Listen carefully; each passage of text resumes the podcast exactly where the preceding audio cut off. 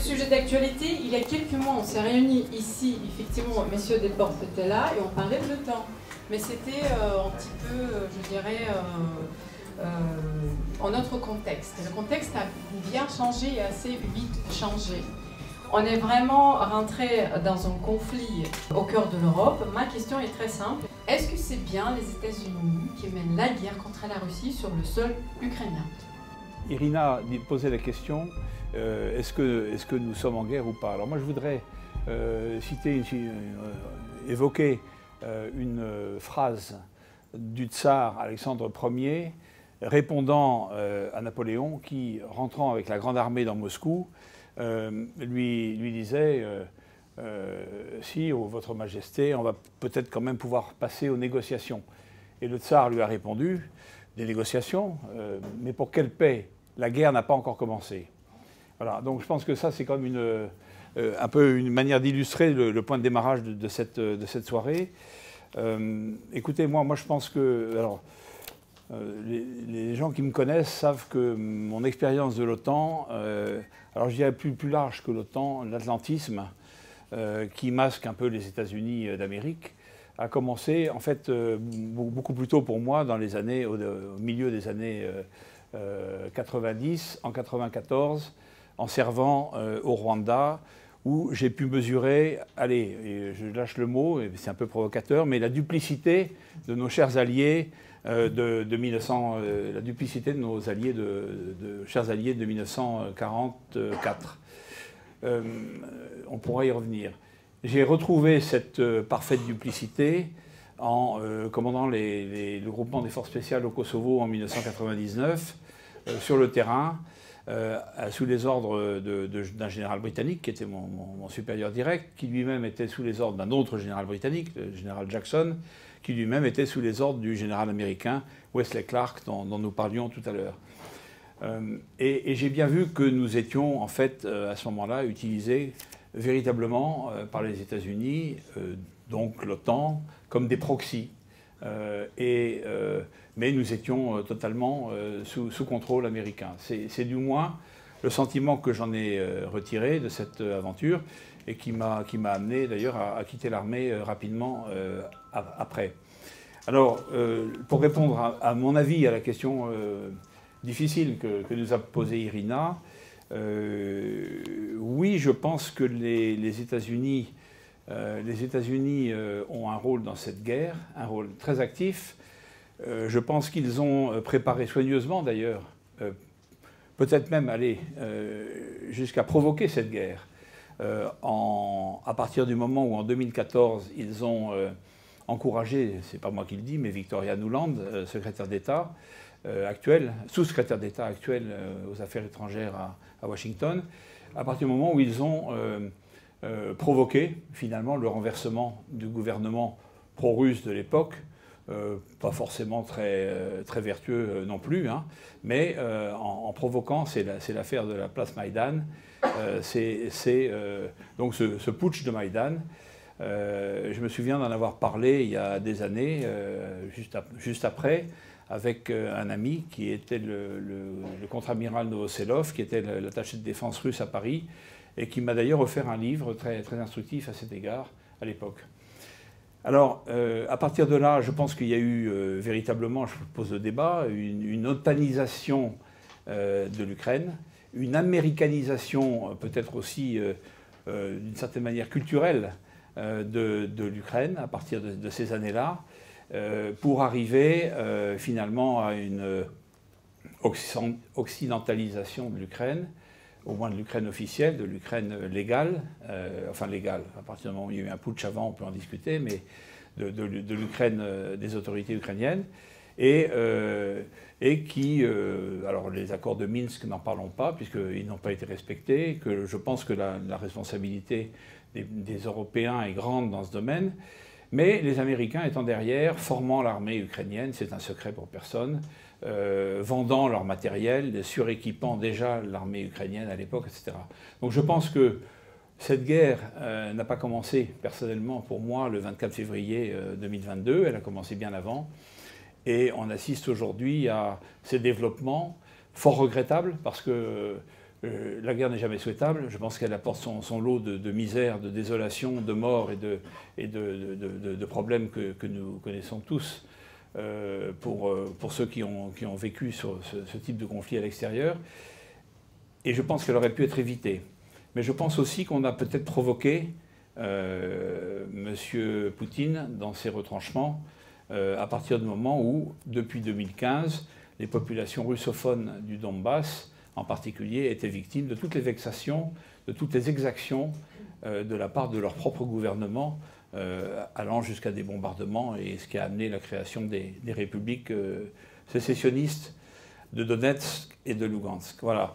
Alors aujourd'hui, bah, je pense que la, guerre est menée par, les centres de commande américains. clairement, je pense que les Américains jouent un rôle très actif, non seulement en déversant des milliards de dollars et de matériel euh, euh, sur l'Ukraine pour soutenir M. Zelensky. Et je pense que, euh, bien entendu, il y a un appui renseignement majeur, on pourra en reparler, et un appui aussi à la manœuvre. J'ai été surpris de voir sur les réseaux sociaux, heureusement qu'il y a les réseaux sociaux pour nous éclairer parfois, sur, pour équilibrer parfois les, les, médias que j'appellerais les médias mainstream occidentaux.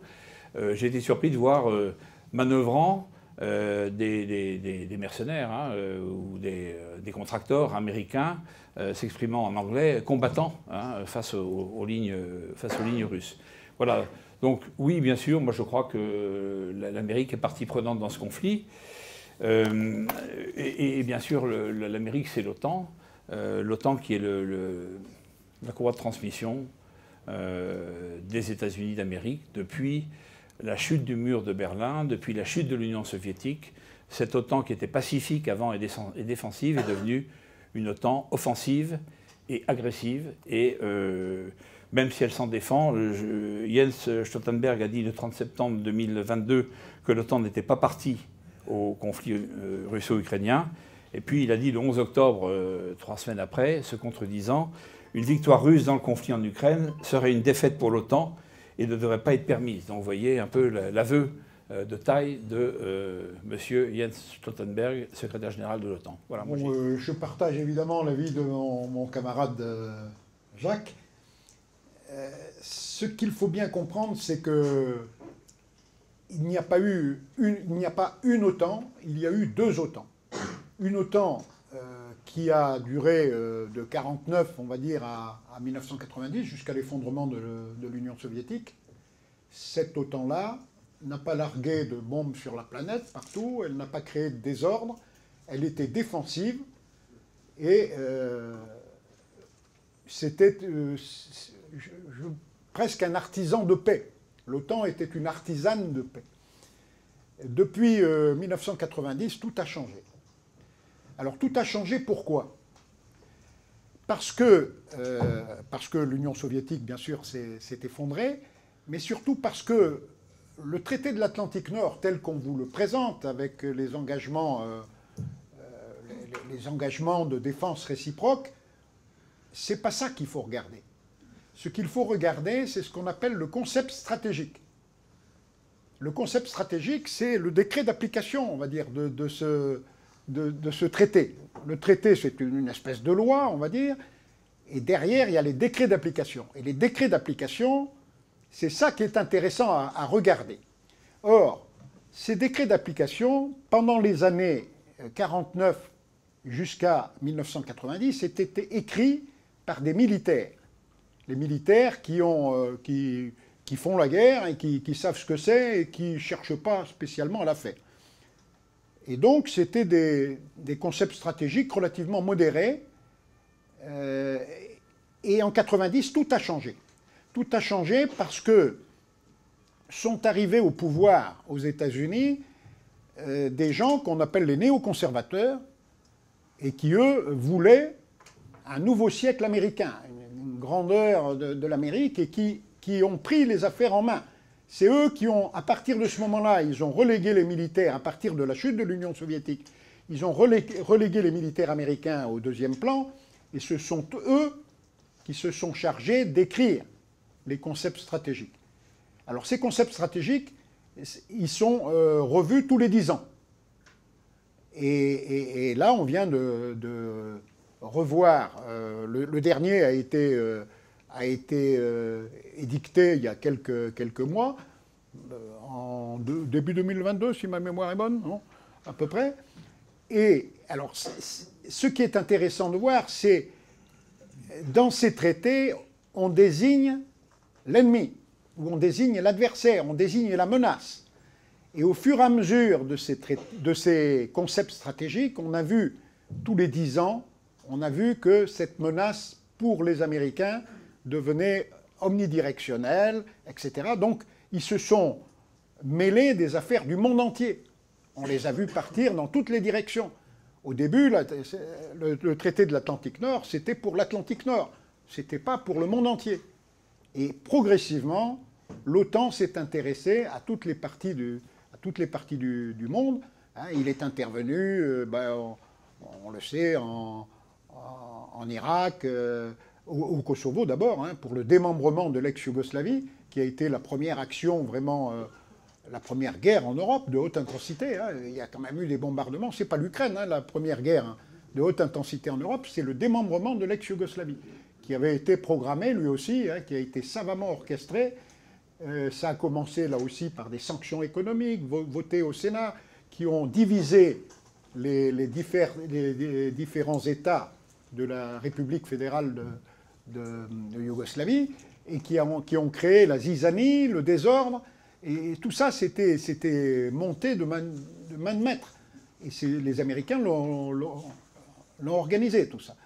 Donc, euh, voilà, euh, à partir de 1990, extension donc des, des, théâtres d'opération, des, zones d'intérêt de l'OTAN, et l'OTAN est, est, venue pratiquement se, substituer à, l'ONU. Euh, l'OTAN entend aujourd'hui diriger la planète et l'OTAN entend euh, maintenir l'hégémonie d'un monde unipolaire, le monde, américain unipolaire, euh, en, utilisant ses proxys. Et dans les, vassaux, ben, il y a l'Europe, hein, l'Union européenne. Et, nous qui étions encore un, petit peu indépendants au moment du discours de Villepin, il y a, une bonne quinzaine, d'années déjà, euh, on est devenu euh, des, on est devenu des carpettes de l'OTAN. Hein. On, on s'est livré pieds et poings liés, pieds et poings liés à l'OTAN. Et donc aujourd'hui, ce que dit, euh, ce que fait l'OTAN, c'est ce que décide, ce qui est décidé à Washington. Et, donc la, guerre d'aujourd'hui, effectivement, comme l'a dit Jacques, c'est une guerre qui a été probablement préparée assez minutieusement par les, par les Américains, hein, euh, et, avec les, provocations de Maïdan, on se souvient du discours de, enfin non pas du discours, de l'intervention euh, malencontreusement euh, enregistrée de Victoria Nuland disant Fuck the EU. Hein, donc c'était clair et net. Hein. Donc oui, la guerre aujourd'hui en Ukraine a été provoquée, provoquée par les États-Unis euh, et, par l'OTAN qui n'a peut-être pas les moyens d'intervenir, on y reviendra peut-être après, euh, autant qu'elle le, croit ou autant qu'elle le dit. D'abord, je voudrais dire que je suis ici parce que je crois au dialogue et qu'on euh, sort de la guerre soit par la destruction de l'un, de l'autre, des deux, ou bien par le dialogue. Et je crois que le dialogue est la chose la, plus importante, et donc c'est à ce titre-là que, je suis euh, euh, ici.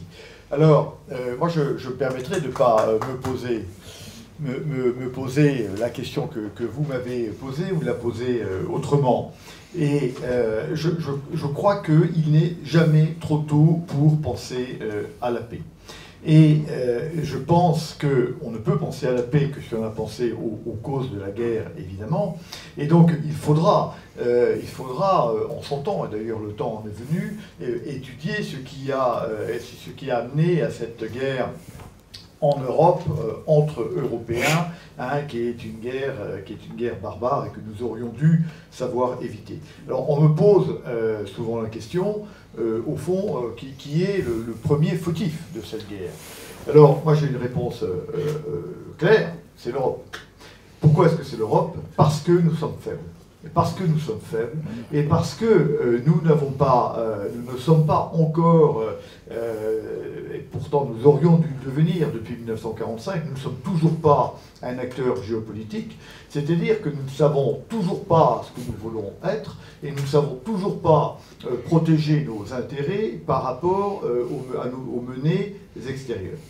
Il est clair que les menées euh, extérieures euh, qui, ont, euh, qui, ont, poussé cette guerre sont largement fondées sur la grande stratégie américaine qui a bien été décrite par Brzezinski dans son, dans son grand échiquier et, et qui définit bien l'affaiblissement de la Russie et la séparation de l'Ukraine de la Russie comme un des objectifs américains, américains à long terme.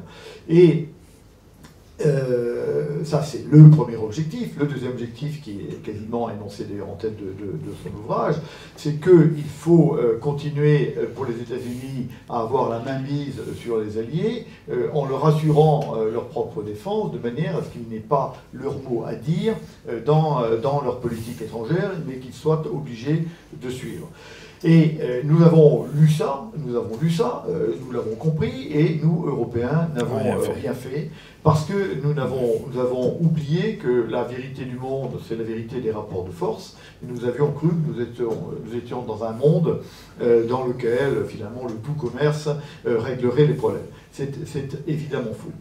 Et donc, euh, on en arrive à ce, à, ce, à ce, paradoxe. À ce paradoxe. Moi, je crois beaucoup à la notion d'Occident, et dans l'Occident, évidemment, il y a la Russie. Et euh, on arrive à ce paradoxe de voir euh, l'Occident se déchirer parce qu'une partie d'entre elles, c'est-à-dire l'Europe, a, été, a été trop faible. Donc, quand je dis qu'il est, on ne pense jamais euh, trop tôt à la paix, c'est que la guerre, on va en sortir de cette guerre. Comment Je ne sais pas, on en sortira. Est-ce que ce sera demain? Je ne crois pas. Dans quelques mois, je ne crois pas non plus, mais on en sortira. On en sortira. Et je crois qu'il faut déjà, et je ne vois rien qui se, qui se réfléchisse comme ça aujourd'hui en Europe, il faut qu'on sache, nous, Européens, et, dans cet européen, dans cette Europe, j'inclus la Russie, il faut que nous définissions ce que nous voulons à la fin de cette guerre. La guerre, euh, c'est pas le sujet de la guerre. Le sujet de la guerre, c'est la paix qui la suit. Et euh, il, nous appartient donc dès maintenant, euh, en compréhension des intérêts euh, des uns et des autres, des perceptions des uns et des autres, d'arriver à construire nous-mêmes intellectuellement l'Europe que nous voulons voir déboucher euh, de cette guerre. Ce qui est sûr, c'est que ça doit être une Europe qui sera euh, dégagée euh, de l'emprise américaine, puisque les, intérêts américains, pour de multiples raisons que nous connaissons tous, sont de plus en plus divergents des intérêts européens, et qu'une vassalisation aux États-Unis ne peut jamais être une bonne chose. Je vous rappelle, mais vous le savez, ce que disait Anthony Blinken, secrétaire d'État américain, lorsqu'il est venu euh, parler à ses collègues à l'OTAN, je crois au mois d'avril 2021, il indique à ses camarades ministres des Affaires étrangères que la mission de l'OTAN désormais était de se préparer à la guerre contre la Chine. Nous ne pouvons pas euh, penser, nous, Européens, que notre avenir est la guerre contre la Chine, et que si ça correspond peut-être, j'en suis pas sûr, aux intérêts américains, ça ne correspond pas aux nôtres. Et donc il faut absolument que nous coupions ce lien de vassalisation pour pouvoir définir euh, nos intérêts et évidemment les faire, euh, les faire valoir. Euh, on, ne peut pas préparer l'Europe de demain si évidemment nous ne, ne réfléchissons pas au passé. Churchill disait fort justement que celui qui ne connaissait pas le passé était euh, condamné euh, à le voir se, euh, se, reproduire. Et nous, le passé, on le connaît quand même. Le passé, on a trois guerres mondiales qui viennent de s'achever, enfin qui sont achevées au, siècle dernier, la, la, première, la deuxième, et puis la guerre froide, si on considère que c'est une guerre mondiale. Et à chaque fois, évidemment, les Américains ont eu un rôle tout à fait considérable, puisque à la fin, c'est eux qui sont arrivés et qui ont tiré les marrons du feu. Il y a eu deux façons de terminer euh, les guerres mondiales, la première et la deuxième. La première, on le sait, qui se termine par le traité de Versailles imposé par le président euh, Wilson, se, va, va se traduire immédiatement, ou 20 ans après, par la Deuxième Guerre mondiale. On va passer de 20 millions à 60 millions de morts. Et, cette, et, ce traité de Versailles, on sait que c'est un, traité de rejet de, rejet de l'Allemagne, juste un, souhait de, contenir l'Allemagne et non pas de la réintégrer dans un grand système de sécurité. La fin de la Deuxième Guerre mondiale, euh, euh, on, le sait, c'est au contraire de la part des Américains euh, la, compréhension qu'il fallait réintroduire le Japon et l'Allemagne dans le concert des nations de manière à pouvoir être fort. Et je rappelle évidemment que les atrocités euh, commises par les Allemands au cours de la Deuxième Guerre mondiale n'ont évidemment rien à voir euh, avec les atrocités qui peuvent être commises aujourd'hui de part, et d'autre euh, lors, au, cours de, cette guerre. Nous avons, donc on a deux modèles de, fin de guerre. Le, modèle, la fin de la Deuxième Guerre mondiale nous a assuré 60, 70 ans de paix. ensuite, ou, un peu moins, disons, 10 ans 50 ans. Ensuite, on a eu la fin de la, on a eu la guerre froide, et on a eu euh, la, fin, de la guerre froide.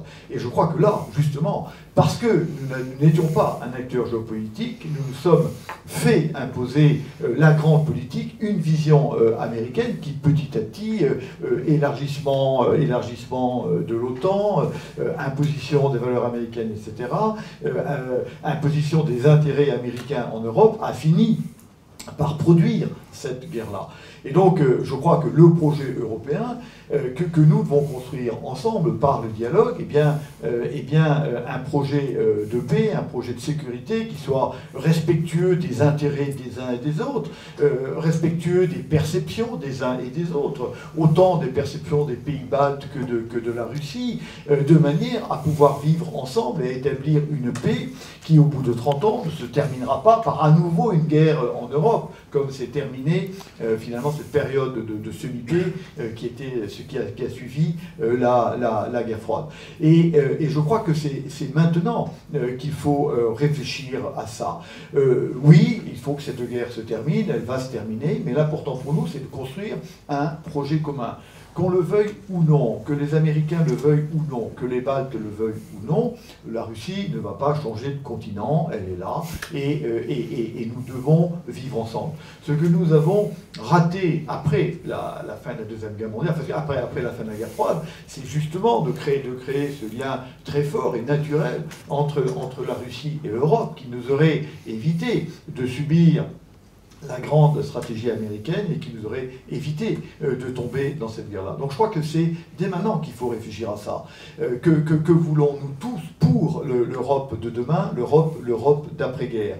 Et hélas, moi je ne vois aucune réflexion euh, comme cela en Europe. Il n'y a pas de grande stratégie européenne, il n'y a pas de vision européenne, il n'y a effectivement qu'une vassalisation de la pensée, de la pensée géopolitique européenne aux États-Unis, ce qui ne présage évidemment rien de bon. Je ne dis pas que ce projet, ce projet de demain, ce projet de grand système de sécurité sera facile à établir, parce que les perceptions à l'intérieur de l'Europe sont différentes, mais en tout cas, si tous les, les, responsables de bonne volonté ne, ne s'attellent pas à cette tâche absolument essentielle de définir notre propre projet. Ça n'est pas notre propre projet à nous, Européens, qui va venir, euh, qui va venir, euh, qui va venir coiffer l'Europe. C'est un projet américain. C'est bien la faiblesse européenne qui a provoqué cette guerre, et elle en produira une nouvelle si nous ne savons pas faire euh, valoir nos intérêts. Merci beaucoup, merci euh, messieurs Desportes, merci, euh. C'est très très important ce que vous dites par rapport au, dialogue, parce que mon franco-russe, le dialogue entre euh, l'Occident et, la Russie, justement à travers les relations russo-otaniennes. Vous savez très bien qu'il y avait plusieurs accords entre la Russie et l'OTAN. Il y avait même pour anecdote qu'on a déjà évoqué ici il y a quelques mois, à un moment donné, Poutine a proposé à Clinton de rejoindre l'OTAN. Et ça resté évidemment sans, sans réponse et plusieurs personnes dans le protocole de Clinton étaient, forcément très très mécontents après cette proposition et conversation. par rapport au dialogue en même temps, pourquoi il y a une telle polarisation? Parce que tout ce que vous dites et vous venez de dire maintenant, je pense que là, 95% de notre public comprend très bien, est d'accord, peut-être, peut-être pas, après vous allez dire. Pourquoi sur les plateaux de télé, euh, vos collègues, ceux qui sont en fonction ou pas, sont tellement bat en guerre à écouter euh, camarade Yakovlev, d'ailleurs avec son nom de famille, j'aimerais bien euh, connaître ses origines. Il est déjà à Moscou en train de combattre Poutine sur le cheval blanc. C'est ça ce que je sais, d'où viennent, pourquoi en fait tout simplement, cette polarisation? Pourquoi vous êtes tellement, euh, vous êtes tellement si peu nombreux dans les médias plus que ça, pour dire que c'est pas les meilleurs, surtout. Pour ne pas passer pour Poutine, attention, mais pour dire, pour argumenter, tout simplement. Cher Irina, parce qu'on met les meilleurs. Vous avez les meilleurs ce soir. non, mais plus, plus, plus sérieusement, euh, je, je, crois que mais, moi, moi, je suis issu d'une famille euh, d'officiers de père en fils, hein, avec euh, quelques, quelques, personnages saillants un peu dans la famille, il y a, de fait, il y a l'héritage de l'histoire dont parlait le général Desportes à l'instant, et il y a l'héritage, il, y a cette amitié ancienne entre les États-Unis et la France. D'abord, les États-Unis n'existeraient pas si le roi Louis XVI n'avait pas mis son poids dans la balance pour l'imposer face à la mère patrie, la perfide Albion à l'époque. bon, et ensuite, il y a eu bien sûr les guerres mondiales dont on a parlé. Il y a eu 1917, il y a eu Lafayette, nous voilà, etc., etc. Et puis il y a eu la deuxième guerre mondiale, une entrée tardive un peu des États-Unis sur le comme en, comme 14-18 d'ailleurs, hein, mais euh, à un moment décisif. Alors tout ça, ça compte dans des. Moi, je, vous, dis, moi j'ai été élevé un peu dans une ambiance otanienne, otaniste ou euh, je sais pas comment il faut l'appeler, ou atlantiste à l'époque. Euh, mon, père est mort il y a 20 ans, mais s'il était là, je sais qu'il dirait ce que nous avons dit tous les trois avec nos mots différents ce soir. Néanmoins, voilà. Alors moi je crois qu'il y a une otanisation des esprits dans l'armée française, voilà, je, le dis simplement, et je n'engage que moi en le disant, mais je, le pense profondément. Quand je vois certains camarades, on, parlait du, du général Yakovlev, que j'ai connu moi jeune lieutenant à la Légion étrangère, brillant sujet, mais je pense euh, son, cadre de référence est, très limité et il faut arriver à, se libérer un peu de cette pensée unique, euh, de, ce, cadre figé qui nous impose de, raisonner avec un ennemi euh, désigné à l'avance, qui n'est pas notre ennemi. comme l'a dit le général tout à l'heure, le général Desportes tout à l'heure, moi, je rêve d'un système de sécurité véritablement européen. C'est le général de Gaulle qui en avait parlé le premier en parlant de, l'Atlantique à l'Oural. Hein, euh, et, bien, il faudra qu'on y arrive un jour, parce que ça, c'est le continent européen, et ça, c'est un continent ancien, euh, pétri de valeurs communes, même si nous avons nos différences, euh, même s'il y a ces, blocages un peu psychologiques des pays baltes ou de la Pologne vis-à-vis de la Russie, on sait pourquoi, il y a l'histoire, mais je crois qu'il faudra qu'on arrive un, jour à, débloquer tout ça. Alors voilà, moi j'ai été un peu long là, mais ces, ces officiers-là, je pense qu'ils ont euh, il faudrait qu'ils reviennent un peu à leur livre d'histoire et puis euh, qu'ils qui nous rencontrent plus souvent. Euh, moi, moi, je ne crois pas qu'il y ait un dialogue Occident-Russie. Moi, moi, je pense que la Russie fait partie de l'Occident, même si sa masse, sa, masse terrestre est, asiatique. Donc, on peut pas, pas parler de. Vraiment, je ne voudrais pas parler de dialogue Occident-Russie. Au contraire, il faut justement resserrer la famille parce que, parce que nous, en, nous en sommes une. Alors, je ne veux pas épiloguer sur le cas de, de, de mon jeune camarade également. Euh, Yakovlev. Mais il est, il, est, il est assez typique. C'est un garçon qui est très intelligent, évidemment. Mais c'est un garçon typique parce qu'il a fait toute sa carrière d'officier général, donc, à 8 euh, ans. À l'OTAN. Euh, à l'OTAN. Et donc, effectivement, il est dans une machine remarquable, parce que c'est une machine, une machine technique remarquable, et donc qui, fonctionne extrêmement bien. Et donc, lui est, évidemment complètement otanisé. Ce qui n'est pas le cas, néanmoins, de tous les officiers français. Il y a de plus en plus d'officiers français qui sont passés dans l'OTAN, et, il y a toujours un, espèce de syndrome de, Stockholm. Mais je crois que le cas, ce qui est plus compliqué, c'est les autres nations. Parce que dans les, petites nations, si vous me permettez cette expression qui ne se veut pas du tout. Je pense au, Danemark, aux Pays-Bas et à, l'Allemagne, par exemple. On ne fait carrière que dans l'OTAN. C'est-à-dire qu'on ne peut pas être officier général, une carrière d'officier général, si on ne va pas dans l'OTAN. Et donc, quelque part, même pour avoir des étoiles et grimper, il faut avoir des postes à responsabilité dans l'OTAN. Donc, quelque part, l'OTAN est la condition euh, de la carrière euh, des officiers. Alors, euh, derrière ça, ça c'est le premier point, on le sait bien, et ça, on, y voit, mais c'est un phénomène qui est tout à fait, tout à fait important. Et le, deuxième phénomène, c'est que les Américains, que je connais bien, puisque j'ai eu la chance de servir la France 5 ans aux États-Unis, sont extrêmement forts pour communiquer, pour inviter les, jeunes camarades de toute nationalité européenne à venir chez eux, leur montrer le, congrès, former les, beaucoup d'officiers de, de l'armée de l'air en particulier, avec le 105, ça va, s'accentuer sont formés aux États-Unis, il est sûr qu'il y a une imprégnation euh, des pays, euh, des, euh, cerveaux militaires par l'OTAN. Ce qui pose une, question, c'est qu'il est assez normal que les, chefs de gouvernement se renseignent auprès de leurs chefs militaires pour savoir quelles peuvent être les solutions sur la défense, et que la grande majorité des officiers généraux européens disent mais la solution, évidemment, c'est l'OTAN.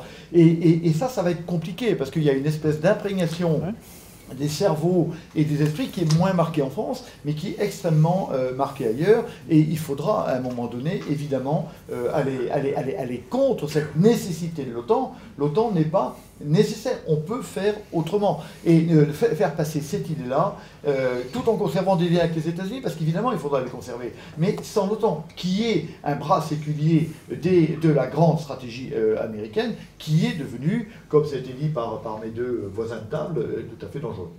Moi, pour ma part, je partage pas tout à fait l'idée que l'armée est exclusivement représentée par les... Enfin, à la télévision peut-être, mais je crois que c'est une affaire de génération. Les officiers de notre génération, euh, à tous les trois, hein, sont majoritairement, je crois, euh, réservés, on va dire, sur l'OTAN et sur l'atlantisme. Et ils sont plutôt euh, pour un rapprochement avec la Russie. Pratiquement, je dirais pratiquement tous, de notre génération. Ceux qu'on voit à la télévision, c'est déjà d'une génération qui, hélas, on a formé. Moi, je les ai formés, ces gens-là. Et ils étaient, euh, ils étaient élèves quand euh, j'étais instructeur dans leur école. Et c'est moi qui leur ai dit que, l'ennemi rouge, c'était euh, l'ex-Union soviétique à l'époque. Donc, on les a formés, on, leur a, on les a montés un peu contre, le, contre, le, contre la Russie. Et puis, et, puis il y a eu aussi euh, cette imprégnation atlantiste qui est venue petit à petit à partir du moment, surtout depuis 2007, à partir du moment où on est rentré dans l'organisation militaire intégrée de l'OTAN. Ça, ça a été... Euh, et, tous les officiers qui ont fait carrière là-dedans, euh, nous, on n'a pas fait carrière dans l'OTAN. Hein. On n'était pas... on était... La France faisait partie du traité de l'Atlantique Nord, mais on n'était pas dans l'organisation militaire intégrée. Euh, j'ai pris ma retraite avant qu'on rentre dans l'organisation militaire intégrée de l'OTAN. Donc on n'a pas du tout le même point de vue. Et bon, par contre, euh, même chez les jeunes officiers, moi j'ai reçu un mail hier d'un jeune officier, fils, fils de général euh, de ma génération, qui a donc, on est à peu près sur la même longueur d'onde avec le père. Mais le fils m'a dit que tous les écrits qu'on pouvait, qu'on pouvait transmettre sur cette, pour euh, rétablir la vérité des choses sur euh, le conflit actuel entre la Russie et l'OTAN était, lu par les jeunes officiers et qu'ils approuvaient, euh, ils approuvaient nos réserves sur l'atlantisme. Donc les jeunes officiers aujourd'hui, d'après ce, cet officier-là, prennent connaissance des, des propos alternatifs qu'on peut tenir sur l'OTAN et ne suivent pas forcément tout ce qu'ils entendent à la télévision. Voilà. Euh, j'avais également une toute euh, dernière euh, question à, vous poser. Vous parlez, on parle de la paix, forcément quand on parle de la guerre, on parle de la paix. Il faudrait négocier la paix. Qui, en Europe, maintenant, peut et veut négocier la paix avec la Russie? Qui est cette figure en France ou en Europe qui pourrait négocier la paix? Parce qu'on doit arriver à la paix, on veut tous la paix qui est capable de le faire, et notamment en France D'abord, pour négocier, euh, pour négocier, il faut être deux. faut être deux. Pour négocier, il faut être deux, et deux qui le, qui le veulent euh, honnêtement. Et ce que je veux dire par là, c'est que je ne crois pas qu'on soit à la veille d'une négociations, parce que on sait bien qu'une guerre ne s'arrête que quand il y en a un qui dit, de toute façon, j'ai strictement plus rien à gagner. Et euh, actuellement, les deux parties, je dirais officiellement en guerre, c'est-à-dire tant l'Ukraine que la Russie, non, euh, pensent tous, les, deux, qu'elles ont toutes les deux intérêt à poursuivre. Donc je crois que le moment des négociations euh, n'est pas arrivé. Mais il arrivera. Il arrivera forcément, euh, ne, serait-ce que. Euh, on y arrivera par attrition mutuelle, parce qu'on a une, usure mutuelle et qu'à un moment donné, il faudra bien négocier. Et, la question se posera autrement. Donc aujourd'hui, vous avez raison. Aujourd'hui, vous avez raison. D'une part, le temps de la négociation n'est pas venu. Les, propos qui peuvent être tenus de part et d'autre ne sont que des propos de posture pour arriver à gagner du temps etc. Mais ça n'est pas, ce ne sont pas de véritables volontés de négociation. Donc le temps n'est pas venu. Quand le temps viendra, moi je pense que les, que les, que les choses euh, auront changé et que des, véritables volontés de, négociation euh, pourront, euh, pourront advenir. Mais elles n'adviendront que si derrière on a un projet qui existe, effectivement, qu'on a construit, qui a une volonté de, de, de, construire autre chose. Et là je dirais que c'est à la société civile de faire des propositions, de réfléchir, d'avancer. On verra bien. On n'est pas à la veille des négociations. Ce ne sera pas demain, ce ne sera pas au printemps prochain, on sait pas. Ça arrivera. Et, quand le temps en arrivera, alors on verra qui, euh, qui pourra le faire. Moi, je continue euh, à penser que euh, le président Macron, qui a eu des positions courageuses vis-à-vis de dans cette affaire-là, et se démarquant d'ailleurs de, l'Europe, et s'affaiblissant vis-à-vis de l'Europe, c'est une de ses difficultés d'ailleurs dans cette affaire-là, pourrait être, pourrait être celui qui va emmener ces, ces, négociations. Je n'en sais rien. Encore une fois, là, on parle de négociations qui auront lieu dans, plusieurs mois au, minimum. Et donc on verra, tout change. On voit bien que cette guerre, elle évolue tous les jours et que donc on ne saura pas. Et donc je crois qu'il faut avoir un certain nombre de certitudes, avancer là-dessus. Le temps fera son affaire, nous verrons bien. L'important est d'avoir un projet, de pouvoir le proposer et d'avoir nous-mêmes une vision de ce que nous voulons. Je voudrais rajouter quelque chose, euh, euh, parce que vous parlez de, l'Europe et de la France, et malheureusement, on voit dans quel état nous sommes. Euh, nous la France et nous l'Europe. Et euh, il y a quand même des éléments euh, objectifs, je, crois. C'est que vous voyez bien la position du président Biden qui évolue au fil du temps. Alors il était, il était assez, il a évolué, il était réticent, puis il était va-t-en-guerre, puis maintenant il semblerait de nouveau un peu réticent. Donc moi je crois aussi, ça redonne le rôle principal aux États-Unis, hélas, mais c'est ainsi. Je pense qu'il y a des élections à surveiller très près, qui sont les élections mi-terme qui arrivent euh, en novembre et qui vont peut-être changer la donne aux États-Unis. Et ça, ça me paraît très important à regarder euh, euh, avec vigilance. et puis, et puis comment dirais-je, je, pense que les Américains ont toujours eu l'habitude de, de lâcher leurs créatures à un moment donné. Donc, euh, hélas, c'est l'histoire, mais on peut parler des Kurdes, on peut parler des Vietnamiens, on peut parler, etc. Enfin, l'histoire est longue. Chiang Kai-shek, euh, déjà, etc. Et, je pense que euh, moi, je serais à la place du président Zelensky, j'aurais beaucoup de soucis à me faire pour ma propre personne et ma propre sécurité. Voilà. Moi, pour moi, ce qui va forcer la paix à un moment ou à un autre, c'est l'économie celui qui va perdre le bras de fer, parce que le bras de fer n'est pas que militaire, l'aspect militaire c'est un volet. Le bras de fer il est aussi économique. Et celui qui aura donc la plus grande résilience économique et sociale, celui-là l'emportera à la fin et forcera les autres, les, autres seront forcés à négocier parce que, leur pays tombera en, en capilotade. Et à cet égard, il faut bien regarder ce qui se passe. Le FMI vient de euh, sortir les, chiffres euh, de prévision pour cette année de PIB. Et je me suis amusé cet après-midi à les regarder avec attention et surtout à les comparer avec ceux d'avril. Au mois d'avril, il y avait des prévisions, et ces prévisions ont été un peu chamboulées par les événements que nous connaissons. Et dans quel sens va le chamboulement prévu par le FMI lui-même, qui est pourtant euh, un peu contrôlé par l'Occident, on va dire? Eh bien, le chamboulement, il est en, faveur des pays BRICS et OCS qui, grimpent et en défaveur des pays occidentaux qui, s'en prennent, mais en, six mois, c'est phénoménal qu'ils se sont pris. Et, la Russie, le FMI nous indique que euh, les prévisions d'avril sont revues à la hausse pour la Russie, donc tout va bien pour la Russie, si, j'en crois les résultats comparés d'avril et d'octobre, tout, va pour le mieux pour la Russie. Ça veut dire que le, FMI estime qu'aujourd'hui, les, principales victimes euh, économiques du conflit ukrainien, c'est bien sûr, ça sera d'abord l'Europe, évidemment, à un moindre degré les États-Unis, et, pour euh, l'Eurasie, on va dire, la Chine, l'Inde, tout, va bien. Tout va bien. Donc c'est ça qui va, c'est la nouvelle conjoncture économique qui, euh, nous donnera, euh, qui forcera les gens à négocier, les, chefs d'État à négocier. Je, je, le pense.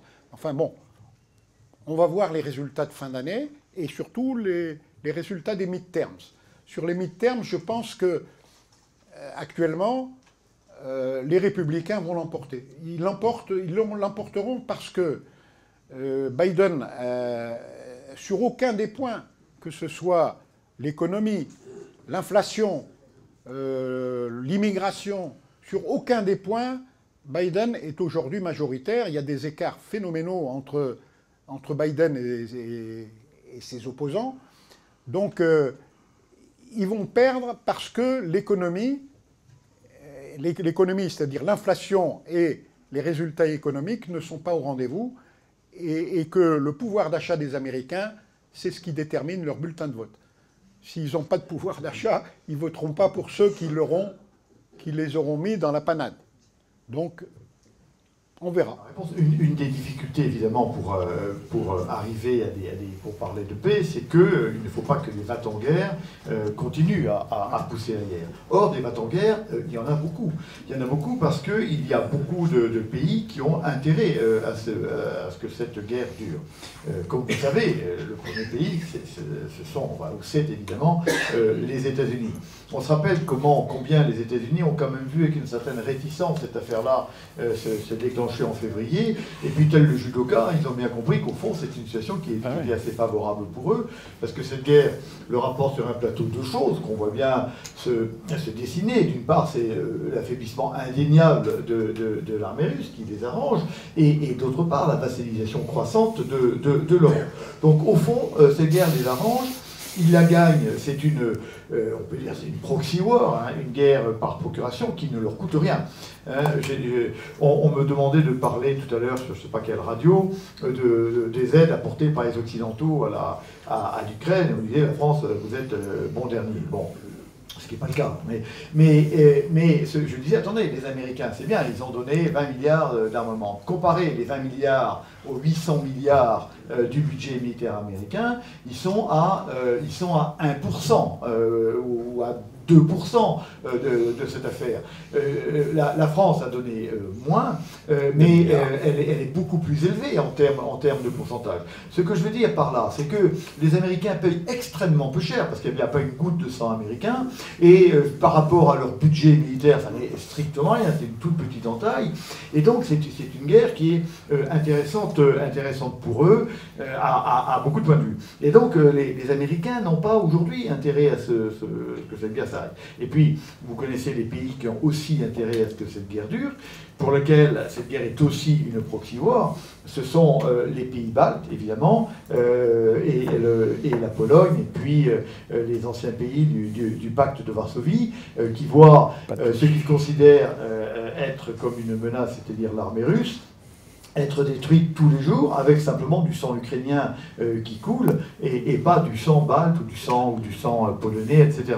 Et donc euh, eux-mêmes évidemment fournissent des armes puisque finalement ça coûte pas, pas, pas, très cher puisque leurs citoyens ne vont pas. Et donc on a quand même beaucoup d'acteurs du côté, du côté occidental qui n'ont pas véritablement intérêt à, la fin, à la fin de la guerre. Et, c'est pour ça que je, pense que cette guerre, et là, c'est amené à durer parce que on n'est vraiment pas dans les conditions pour qu'il y ait suffisamment de pression de tous pour que cette, pour que cette guerre, pour que cette guerre euh, s'arrête. Ce qui ne nous empêche pas, encore une fois, d'avoir un projet européen. Sinon, on se fera imposer un projet américain qui nous sera défavorable, bien évidemment. Dans, cette affaire, en fin d'opération, il y aura un vainqueur et un vaincu.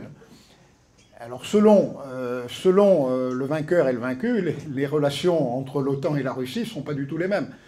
Si c'est la Russie qui gagne, Stoltenberg l'a dit, ça sera une défaite de l'OTAN, et il n'est pas impossible que l'OTAN euh, disparaisse. Hein. Et ce qui serait un bien pour... Oui, c'est qu'elle aurait dû disparaître...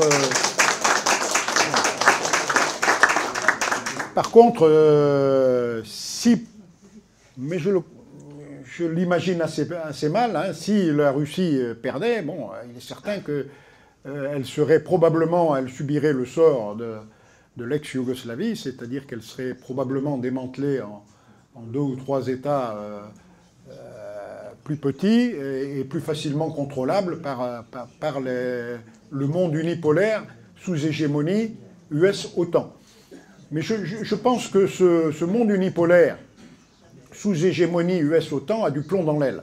Il a du plomb dans l'aile parce que euh, la majeure partie des pays du monde, aujourd'hui, euh, en a par-dessus la tête de, cette hégémonie et de ces méthodes, ces méthodes tyranniques et de sanctions permanentes au gré de leurs, propres intérêts. On voit par exemple, on a vu récemment, euh, les bons alliés américains, l'Arabie saoudite et, les Émirats arabes unis, on va dire, basculer carrément dans le camp, euh, dans le camp de, de l'OCS. Ils sont pas, ces gens-là pressentent un peu ce qui va se passer. Moi, je me souviens quand euh, j'organisais des grands exercices avec euh, les, grands exercices multinationaux avec ces gens-là, de, des pays du Golfe, je, leur disais toujours, mais je ne comprends pas. Quand on est entre nous, vous arrêtez pas de dire du mal des États-Unis, mais votre gouvernement euh, n'arrête pas de, s'allier, de, faire des courbettes aux États-Unis. Et les officiers euh, très supérieurs de, euh, de ces, armées-là me disaient, vous savez, nous, dans nos pays, on a un proverbe. Hein, c'est baise la main que tu ne peux trancher. C'est clair, hein Mais là, maintenant, ils en sont arrivés.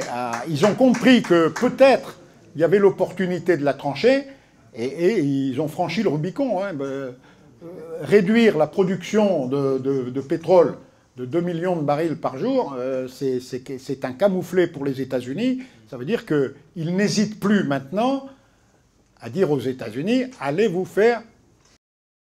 Hein, c'est ça. Voilà. Bravo.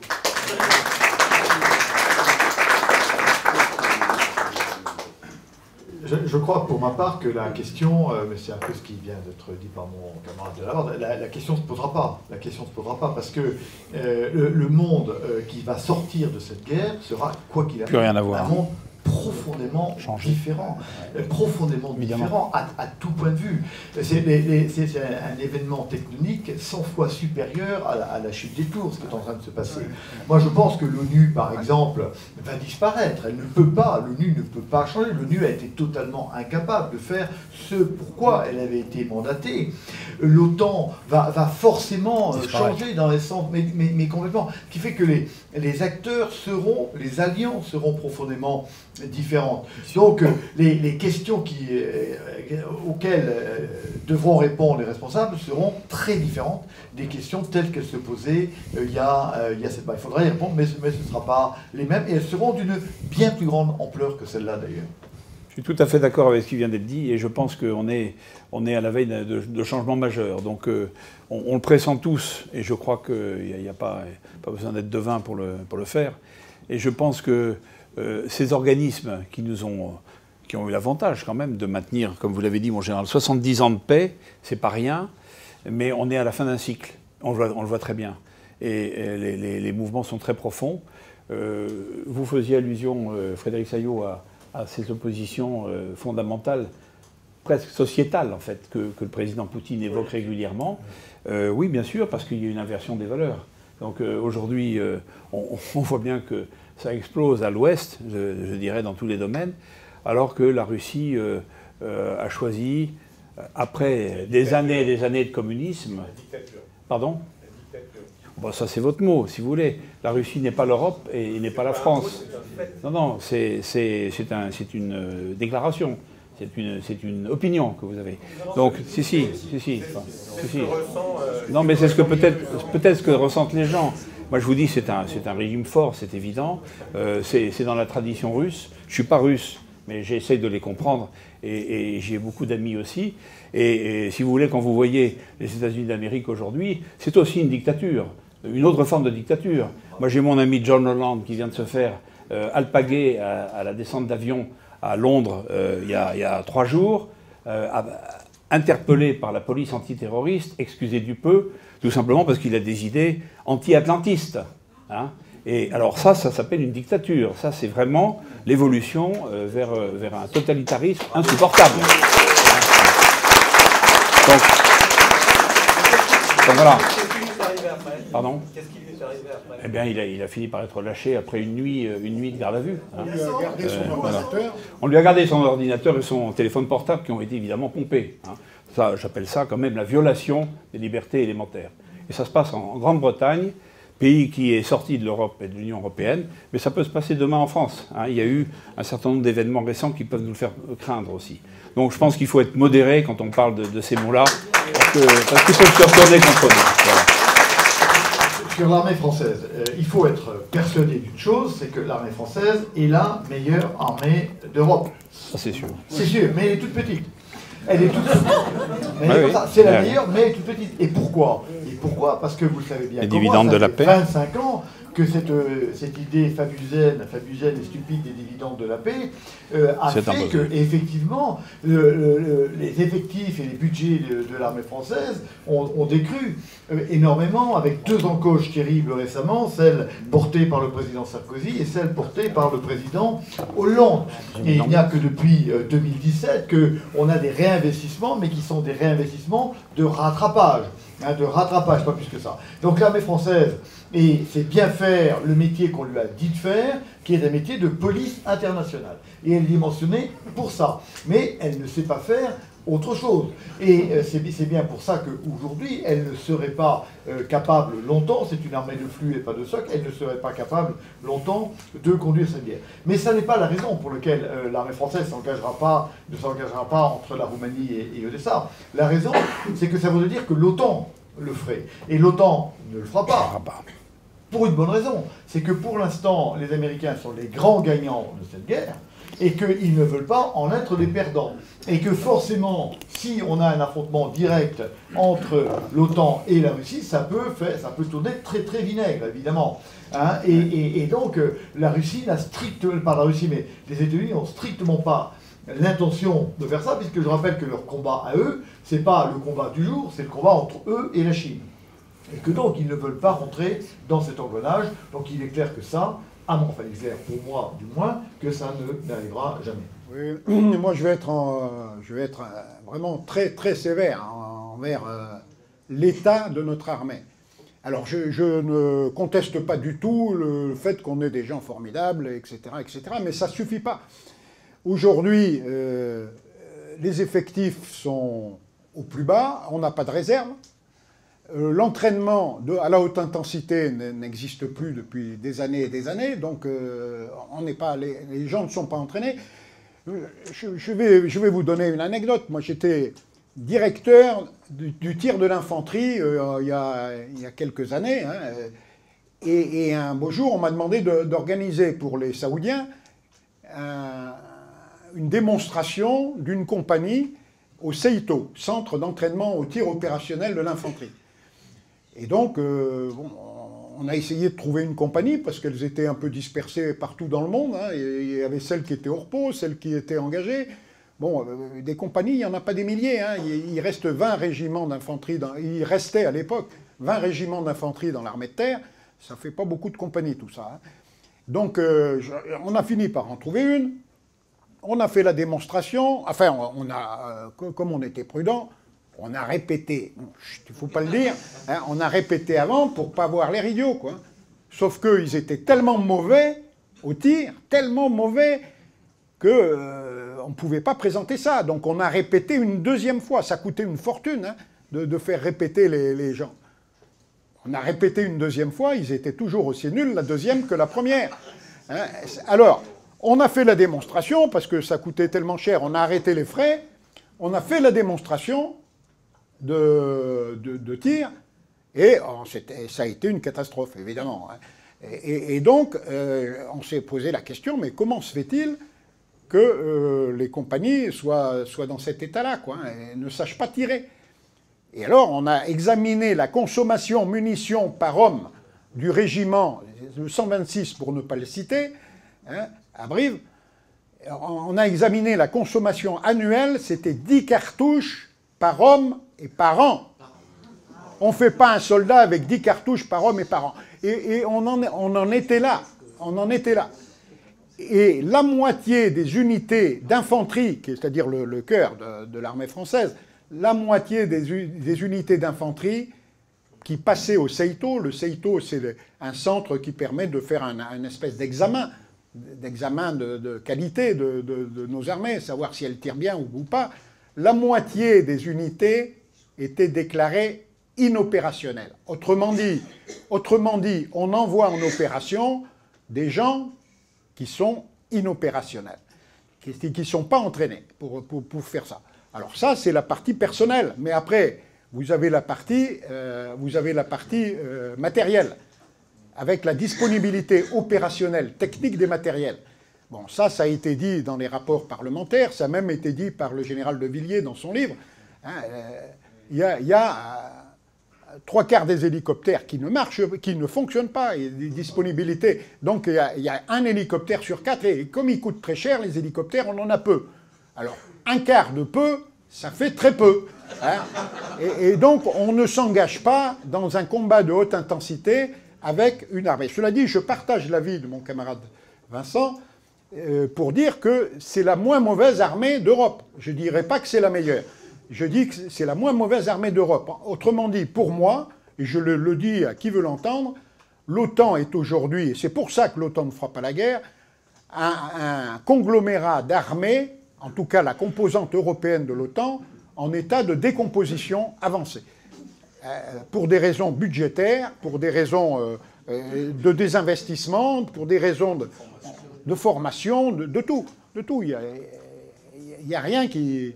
Enfin bon, et, le général Sema s'en est ému en disant qu'il s'en est ému il y a quelques, quelques mois en disant qu'il allait falloir qu'on remette la haute intensité. Ben, il est temps, hein, parce qu'on ne s'entraîne pas à la haute intensité en cinq minutes. Hein. Les, combats de nuit, il n'y a plus de combats de nuit, parce qu'avec les, les, nouvelles normes de, de, de rattrapage, l'armée est obligée de suivre la société. Il y a les RTT dans, le... Non, mais ça s'appelle pas RTT dans l'armée parce que ça ferait désordre, mais ça s'appelle TAOPM. Hein, tant, je sais pas quoi, bon, c'est l'équivalent des RTT, quoi.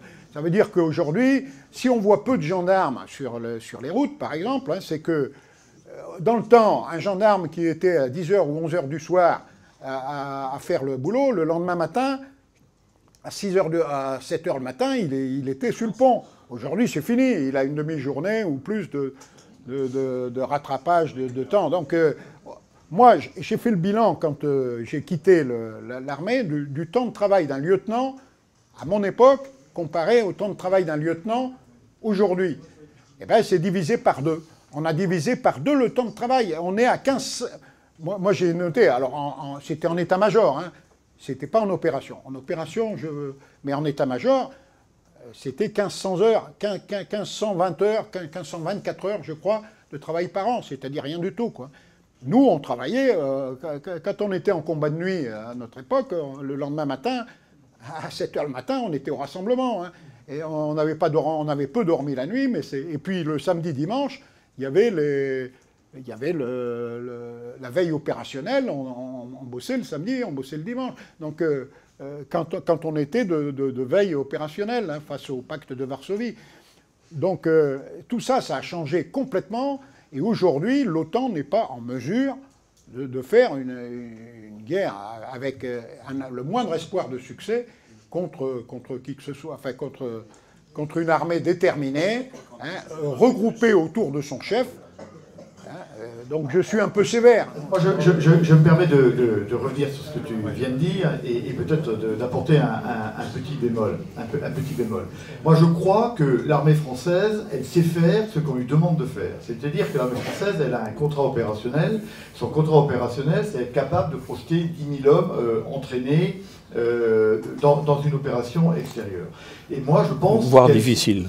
Comment Voire difficile. oui, voire difficile. Et je pense que ça, elle, elle- elle sait le faire. Mais elle ne sait faire que ça. C'est-à-dire que nous savons, nous avons une force opérationnelle terrestre de 70 000 hommes, et le fait des rotations, de l'instruction, etc., fait qu'en fait, on a un, un réservoir dont on peut extraire 10 000 hommes entraînés.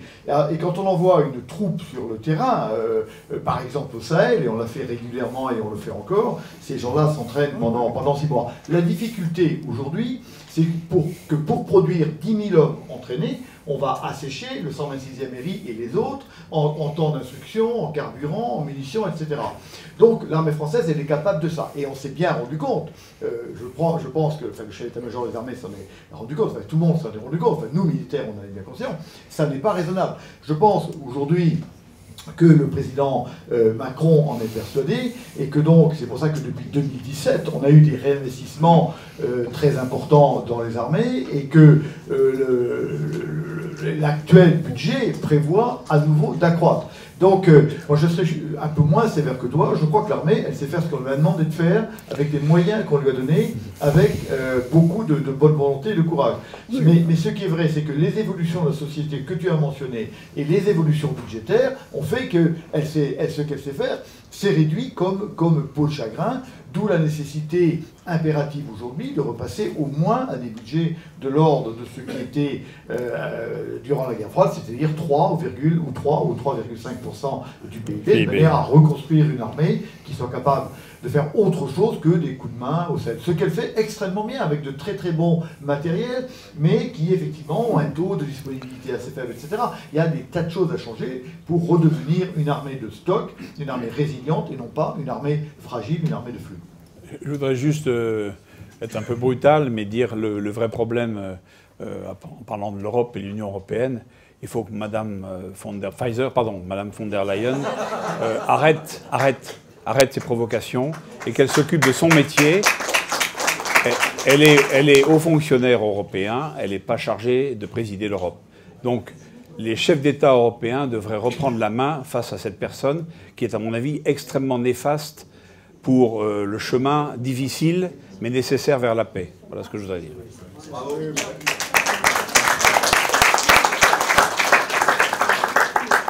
Je reviens sur ce que j'ai dit tout à l'heure, hein, c'est-à-dire que ce qui va forcer la paix, c'est euh, les, conditions, la, haute intensité économique et sociale. Celui qui va gagner sur le plan économique et social, celui qui aura la plus forte résilience, celui-là imposera ces conditions aux autres qui seront trop affaiblis euh, sur des. Imaginez que demain euh, ce soit un déchirement en Europe entre ceux qui en ont ras-le-bol de, euh, parce que leur pouvoir d'achat euh, ne va plus, etc., que les, rues européennes soient pleines de manifestations, il y a un moment ou un autre où, euh, où il y aura des négociations, parce que les gouvernants ne pourront plus gouverner.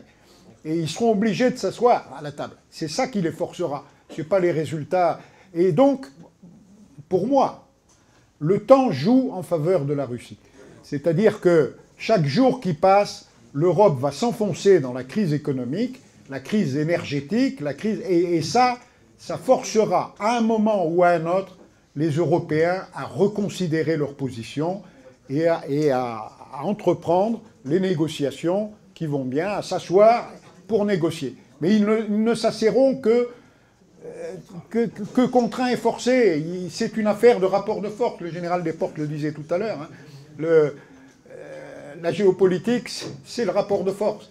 Hein, Et, il y aura un rapport de force, et ce rapport de force sera imposé par les conditions économiques et sociales des, pays. Alors il y aura un vainqueur, un vaincu.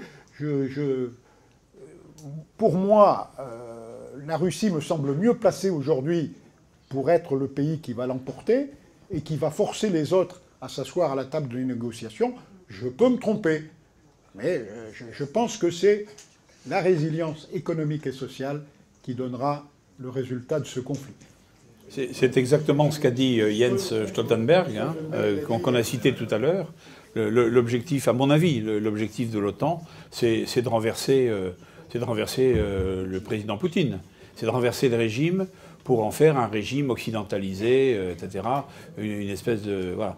Mais, mais à mon avis, c'est ça l'objectif qui est entrepris depuis, je vous dis, 2014 au minimum, mais probablement même bien avant. Voilà. Depuis, euh, comme le disait le général de la Ward, la, rupture, c'est euh, la fin, la, chute du mur de Berlin, la fin de l'Union soviétique et euh, cette, cette, obsession de l'OTAN de se transformer à ce moment-là d'organisation défensive qui avait, qui avait, sa légitimité en une organisation, une espèce d'agence, mais de, un vecteur, vecteur d'influence américain à travers le monde et on voit ce que ça a donné. Hein, parce que l'OTAN a tapé partout, euh, que ce soit en ex-Yougoslavie, que ce soit euh, en, Irak, en Syrie, en Libye même, même si ce n'était pas officiellement l'OTAN, etc., en Afghanistan et autres. Donc moi, je pense que bien sûr l'intérêt stratégique, c'est cette obsession américaine de, de, venir à bout de la puissance russe. Voilà. Euh, moi, moi, je crois que euh, l'OTAN n'a pas d'objectif. Par contre, les Américains, oui. oui, enfin... Non, non, non, j'y oui. c'est un peu différent. Oui, oui. Ce que je veux dire, ce que je veux dire par là, ce que je veux dire par là, c'est qu'on a quand même deux écoles. On a quand même deux écoles. On a l'école qui s'est exprimée par la voix de Biden quand il était à Varsovie, qui s'est repris un peu par la voix de Madame Smith, qui est l'ambassadrice américaine auprès de l'OTAN, en disant qu'elle voulait une défaite stratégique de la Russie. La voix, cette voix s'exprimait par euh, la voix de, Lloyd Austin, le secrétaire, euh, le secrétaire à la, à la, défense américaine, et qui est euh, une, une, une, ligne jusqu'au boutiste, on veut une défaite stratégique. On a un autre camp aux États-Unis qui dit, au fond, il, est suffisant que l'Ukraine ne, ne, perde pas et que et que la Russie ne gagne pas, ce qui est quelque chose de différent. Et euh, on voit bien qu'il y a deux écoles différentes. Laquelle euh, l'emportera, on ne sait pas. Comme le disait fort, euh, fort justement, comme vous disiez fort justement, l'Amérique peut changer assez rapidement. Hein. Elle, elle, a prouvé dans le passé qu'elle elle laissait tomber assez régulièrement ses, ses, alliés. Hein. Les Français en Indochine, les, même les Anglais à Suez, les Afghans, les, ben Laden. Euh, euh, voilà, ben, tout, le monde, Chiang Kai-shek en ben 49, etc. Donc, euh, les, et, vous savez que la grande difficulté, c'est pour ça que l'Europe doit être retrouver son autonomie et son, son, autonomie, c'est qu'aujourd'hui, au fond, la, politique, l'Europe dépend du fermier du, Dakota ou, de la Virginie du Sud. bon, moi je les aime bien, moi je suis aux États-Unis, ils sont sympas ces gars-là, mais moi je préfère que ma sécurité dépend des Européens plutôt que de ces gens-là. Et euh, on, ne sait pas, on ne sait pas au fond, ça peut changer, on ne le sait pas encore. Et comme les Américains sont d'abord des pragmatiques et qui ont évidemment écouté euh, la leçon donnée par Lord Palmerston, qui était, euh, qui était le ministre des Affaires étrangères de la Victoria, qui l'a été plusieurs fois, il disait une chose simple. Lord Palmerston disait la Grande-Bretagne n'a pas d'amis, la Grande-Bretagne n'a pas d'ennemis la Grande-Bretagne n'a que des intérêts éternels. Et je pense que c'est ça, au fond, qui va guider euh, l'Amérique, donc l'OTAN, en fonction de la situation et de l'évolution de la situation, peut-être aussi en fonction de la réaction de la Chine. Je crois que les affaires ne sont pas arrêtées aujourd'hui. Euh, on sait bien qu'au fond, la guerre modèle la politique et la politique modèle la guerre. Et je crois que l'objectif final, ben, on le vers la fin euh, et pas avant, en fonction de l'évolution euh, des événements. Je, suis euh, totalement incompétent pour répondre à 99% de votre question, même si je peux partager un certain nombre de, vos idées, mais en tout cas, je n'ai pas, pas, de solution, pas de solution immédiate. Mais quant à la nécessité pour la France de, de, retrouver, de retrouver sa place et de pouvoir imposer ses vues, ça, ça me paraît absolument évident.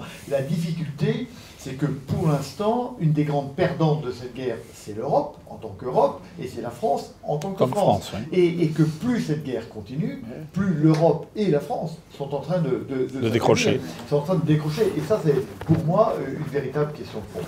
Alors, de, euh, cette affaire-là, c'est un, un, vrai sujet, parce que c'est un conflit qui, se, qui est conduit sous menace nucléaire permanente. Hein, les gens l'oubliaient, c'est plus ce que c'est que l'arme nucléaire. Nous, on sait un peu, parce qu'on a, on a à peu près étudié ce que ça pouvait faire et comment ça, comment s'en protéger. On a tous commencé notre carrière en imaginant qu'on pouvait tirer nucléaire sur le champ de bataille. Moi, j'ai appris à, faire des charges de chars, on tirait nucléaire. Bon, donc on, est, on, est, on, voit à peu près ce dont il s'agit. Bon.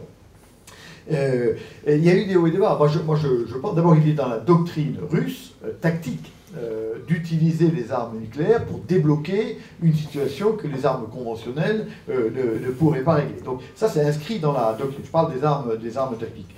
pour les armes stratégiques, on connaît les quatre conditions qu'on a vues dans tous les journaux. Je ne vais pas revenir là-dessus. On a vu depuis le mois de février, on a, et moi je le dis à la télévision souvent, il y a eu des moments où il était tout à fait possible. Et au début de la guerre, en particulier dans les premières difficultés de l'armée russe, il était tout à fait possible que euh, le président Poutine ait cherché à arrêter immédiatement par utilisation de l'arme. Ensuite, je pense qu'il y a eu de moins en moins de chance. Et puis je crois qu'on a été à un moment, et on l'est encore à un moment donné, où euh, c'est euh, tout à fait possible. Moi, je crois quand même que la marche euh, à, passer, pour passer, pour, pour ouvrir la boîte de Pandore, comme, on dit à la télé, euh, est quand même extrêmement élevé. C'est-à-dire que les conséquences à long terme pour le, monde entier, bien sûr, et, pour la Russie euh, en particulier, seraient gigantesques. Et donc, je pense qu'avant d'ouvrir cette boîte de Pandore, on y réfléchira, enfin, on y réfléchira, enfin, le président Poutine y réfléchira deux fois. Maintenant, je pense que euh, euh, c'est pas du tout l'avis de mon camarade, mais si jamais euh, la Russie en venait à être acculée et si le président Poutine était prêt de perdre, moi je pense qu'il utiliserait des armes nucléaires tactiques pour geler, pour arrêter. Et donc il, y a toujours, il y a toujours ce risque-là. Ce qui ne veut pas dire qu'utiliser les armes nucléaires tactiques, c'est la destruction de, l'Ukraine, mais le fait même, moi j'ai ouvert l'hypothèse qui a été reprise par beaucoup de, par beaucoup de, journaux, de dire bah, il y a déjà un premier truc, je, vais frapper sur l'île aux serpents. Voilà. Bon, l'île aux serpents, on va tuer deux serpents. Et donc, il y a, pas, on ne va pas bombarder M. Poutine parce qu'il aura tué deux serpents. Mais il aura dit, attention les gars, prenez-moi prenez -moi au sérieux, euh, voilà, j'irai jusqu'au bout de, bah, de, la guerre dans laquelle je suis et je, ne perdrai pas. Donc je crois que nous vivons sous cette menace-là. Je pense qu'aujourd'hui, demain, euh, quelqu'un disait qu'il craignait pour demain. Non, non, je crois que demain, non. Mais euh, ah, ça, peut, ça, peut, ça peut venir. Et c'est pour ça que je pense que les dirigeants occidentaux doivent être aussi avoir beaucoup de, beaucoup de calme et, de sang-froid. Nous ne sommes plus exactement dans les conditions de 1962 où tant le président, le président Kennedy que le secrétaire général, je crois qu'il était secrétaire général Khrouchtchev, hein, ont, fait preuve de, sang-froid pour éviter, pour éviter l'apocalypse pour de multiples raisons, on n'est pas dans ces, dans ces conditions-là. Euh, c'est-à-dire qu'aujourd'hui, euh, les, deux, les, deux éléments essentiels, euh, des deux côtés, il y a une grande différence. C'est que d'un côté, du côté américain, on avait un jeune homme de 45 ans. On n'a plus vraiment un jeune homme de 45 ans comme président des États-Unis. Ça change les choses, quand même. Ça change les choses, évidemment. Et, du côté russe, du côté russe, on avait quelqu'un qui n'était pas acculé à la mort ou à la disparition, alors que ça peut être, ça peut devenir euh, le cas du président Poutine. Donc les conditions de la sérénité sont beaucoup moins remplies qu'elles ne l'étaient en 62. Et en 62, on est passé assez près d'une catastrophe. Donc nous ne, devons pas négliger euh, cette menace, nous devons la prendre en compte. Et je pense que nos dirigeants euh, doivent considérer que cette épée de Damoclès est bien suspendue au-dessus de nos têtes. On va, bah oui, on va espérer effectivement la paix de toute façon, parce que, comme vous dites, chaque guerre finit par la paix, certes, euh, puisqu'on peut en parler encore des mois, si la situation ne va pas changer, euh, euh, c'est déplorable pour les populations qui le vivent en premier temps, parce que les belles paroles restent toujours des belles paroles. on va continuer notre activité plus aux Champs-Élysées, donc ça c'était la dernière, cette dernière conférence dans cette salle mythique du dialogue franco-russe depuis 11 ans. Donc euh, voilà. Mais euh, tout euh, finit, tout recommence quand elle sera une nouvelle page. Suivez-nous surtout sur les réseaux. J'aurai besoin de vous, de vos cotisations encore plus. Parce que chaque fois maintenant, il faudrait trouver des salles, de nouvelles salles, de, nouvelles, de nouveaux intervenants. Merci beaucoup et merci à nos experts de ce soir. Je suis très contente.